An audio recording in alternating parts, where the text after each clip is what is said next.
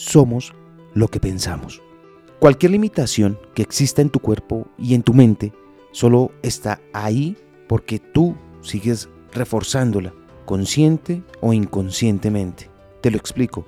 Permites que influyan en tu perspectiva y lo que crees que es posible para ti. El amor que no tienes, el dinero que nunca es suficiente, el cuerpo o la salud que siempre está fuera de tu alcance y tantos otros pensamientos que a diario enfrentas, todos ellos están esperando a que tomes la decisión para determinar con exactitud hacia dónde quieres ir, qué es lo que quieres ser y dejar de vivir por las limitaciones imaginadas de tu mente, porque tú no eres tus creencias limitantes.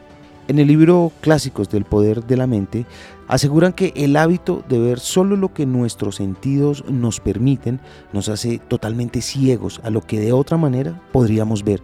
Para cultivar la facultad de ver lo invisible, a menudo deberíamos desenredar deliberadamente nuestras mentes de la evidencia de los sentidos y centrar nuestra atención en un estado invisible, para entonces mentalmente sentir y percibir hasta tener toda la distinción de la realidad. ¿Eres lo que piensas? Lo aprendí en la vida. Está en los libros. Soy Lewis Acuña, arroba libro al aire en Instagram.